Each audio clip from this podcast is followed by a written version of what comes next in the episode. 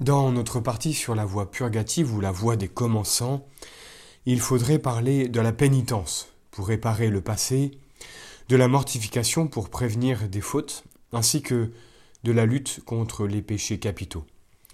Nous orientons les auditeurs vers l'ouvrage du précis de théologie ascétique et mystique de Tancré, afin de lire ces quelques chapitres très importants. Nous voulons aujourd'hui parler de la lutte contre les tentations, sujet important et souvent peu connu, qui peut entraîner découragement et lassitude, alors que, nous allons le voir, les, tentations sont un moyen utilisé par Dieu pour notre perfection. Alors, qu'est-ce que la tentation? Elle est tout simplement une sollicitation au mal provenant de nos ennemis spirituels, que sont la concupiscence, le monde et le démon. Nous allons voir le but providentiel de ces tentations, la psychologie de la tentation et enfin l'attitude que nous devons avoir face à la tentation. Nous le savons, Dieu ne nous tente pas directement et jamais nous ne sommes tentés au-dessus de nos forces. Comme le dit Saint Jacques dans son épître, que nul, lorsqu'il est tenté, ne dise C'est Dieu qui me tente, car Dieu ne saurait être tenté de mal et lui-même ne tente personne. Nous sommes dans le chapitre 1. Mais le bon Dieu permet que nous soyons tentés par nos ennemis tout en nous donnant les grâces nécessaires pour résister. Et ces tentations ont trois raisons d'exister. Le bon Dieu veut tout d'abord nous faire mériter le ciel. Il aurait pu nous le donner comme un don, mais il a voulu sagement que nous le méritions comme une récompense. Or, combattre la tentation est l'un des actes les plus méritoires. Et quand, avec la grâce de Dieu, nous en avons triomphé, nous pouvons dire avec Saint Paul que nous avons combattu le bon combat et qu'il ne nous reste plus qu'à recevoir la couronne de justice que Dieu nous a préparée. Il y a d'autant plus d'honneur et de joie à posséder le ciel que nous avons plus fait pour le mériter, bien sûr. La deuxième raison de la tentation, c'est qu'elle est un moyen de purification. La tentation nous rappelle en effet qu'autrefois, eh bien, nous avions succombé, et donc elle nous permet de renouveler des actes de contrition, de confusion et d'humiliation. Elle nous oblige en même temps à faire des efforts énergiques pour ne pas succomber. C'est pour cela que le bon Dieu permet souvent, dans la voie unitive des tentations terribles, pour finir de purifier l'âme, pour l'élever plus haut dans la contemplation. Mais n'oublions pas aussi que le démon n'embête que les amis de Dieu.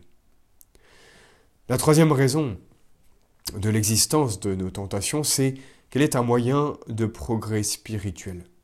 En effet, elle est comme un coup de fouet qui nous réveille au moment où nous allions nous endormir et nous relâcher. C'est aussi une école d'humilité. On comprend mieux sa faiblesse, son impuissance, on sent davantage le besoin de la grâce, et l'on prie avec plus de ferveur.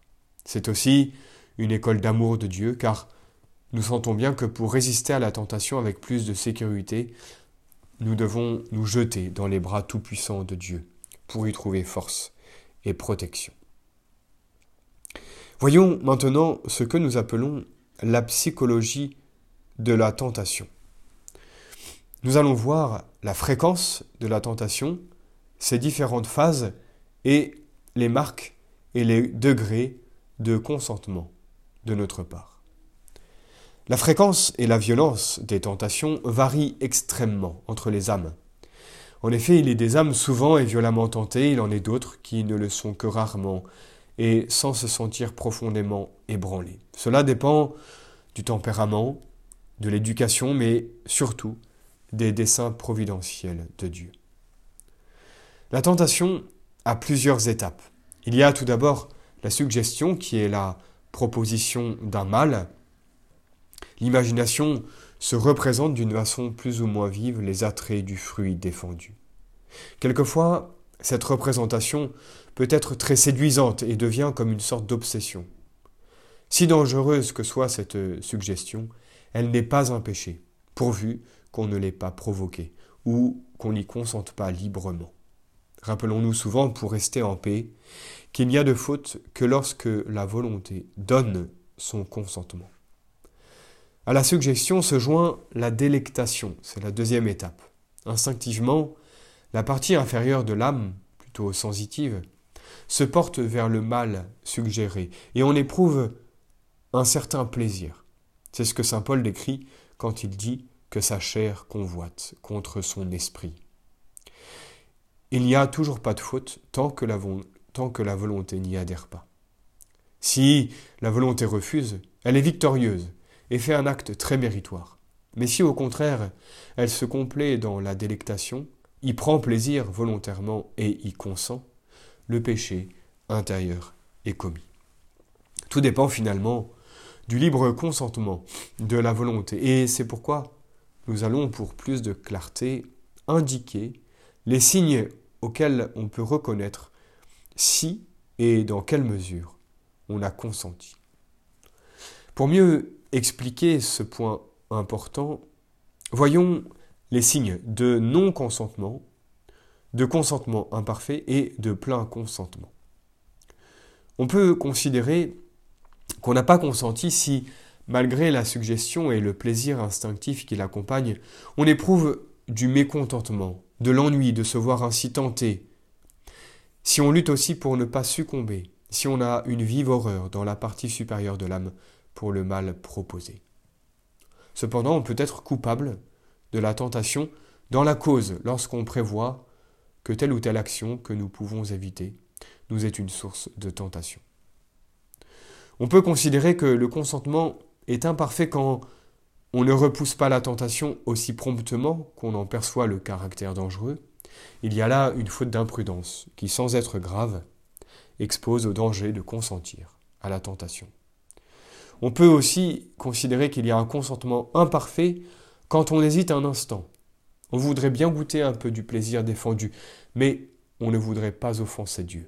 On repousse la tentation après un bref, instant. Il y a une faute vénielle d'imprudence. On peut aussi considérer qu'il y a un consentement imparfait quand on ne repousse la tentation qu'à demi. On résiste, mais d'une façon molle, incomplète. En fait, une demi-résistance est un demi-consentement. Il y a donc, faute vénielle. Le consentement est plein et entier quand la volonté se laisse entraîner à goûter volontairement le plaisir mauvais, malgré les protestations de la conscience qui reconnaît que c'est mal. Nous disions tout à l'heure euh, que la fréquence des tentations dépend du tempérament, de l'éducation ou alors des desseins providentiels. Il nous faut un tout petit peu approfondir ce point. Tout d'abord, rappelons que le tempérament est le caractère donc lié aux, personnes. En fonction de ces tempéraments, les personnes extrêmement passionnées et en même temps faibles de volonté sont souvent tentées, et la tentation les, les bouleverse. Il en est d'autres bien équilibrés et énergiques qui ne sont que rarement tentés, et qui gardent le calme au milieu de ces tentations.